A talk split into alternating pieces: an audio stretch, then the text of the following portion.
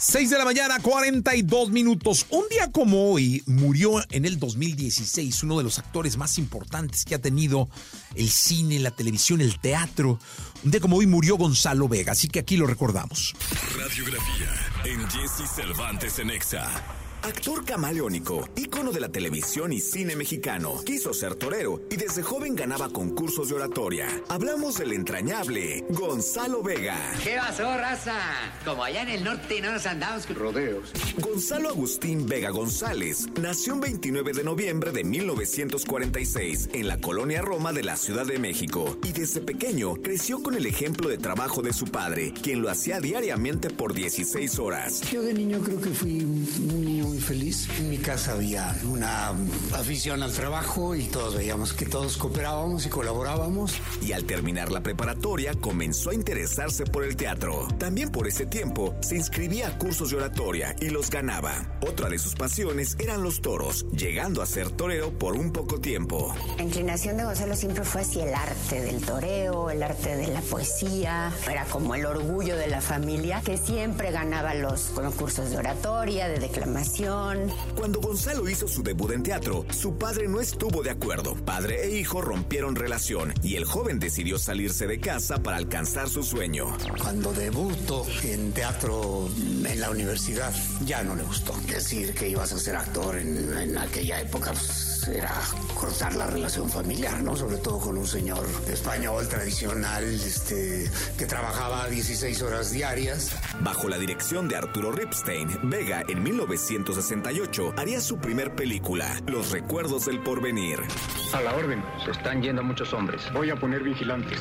Entre sus amores se encontraban la primera actriz, Ofelia Gilmain, quien le llevaba 27 años. Fue pareja de la cantante Dulce, quien lo conoció en la espera de consulta con un foniatra. Gonzalo usaba un pasamontañas para no ser reconocido y en la espera platicaban. Íbamos juntos al foniatra y él iba pero con un pasamontañas, se tapaba la cara, pero nos citaba el doctor el mismo día y a la misma hora y yo lo tenía junto a mí. Platicaba con él y me gustaba mucho su voz. Después de una carrera de trabajo en cine y televisión en 1977, nuevamente bajo la dirección de Arturo Ripstein, Gonzalo protagoniza la película El lugar sin límites, filme que rompió esquemas de la época como la homosexualidad. Pero ¿y yo qué diablos hago? Espérate. Gonzalo Vega trabajó en teatro al lado de Julisa en la obra El show de terror de Rocky, interpretando al doctor Frank Funker, un científico transexual. Soy un transvestita,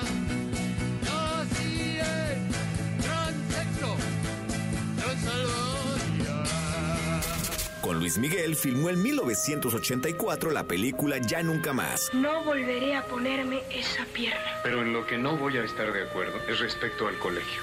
Y en la pantalla chica con su personaje de Juan Carlos Larios en Cuna de Lobos, Vega marcó toda una época. El velador te vio varias veces en San Miguel. ¿Vas a negarlo? Pero fue en 1991 cuando Gonzalo Vega obtendría un éxito inimaginable al interpretar la obra de teatro La Señora Presidenta, que permaneció 17 años en cartelera y con ella ingresó al libro de récords de Guinness al conseguir las 2.600 representaciones. Los he reunido nomás para decirles que la señora presidenta es una obra. Que ha hecho reír a todo México.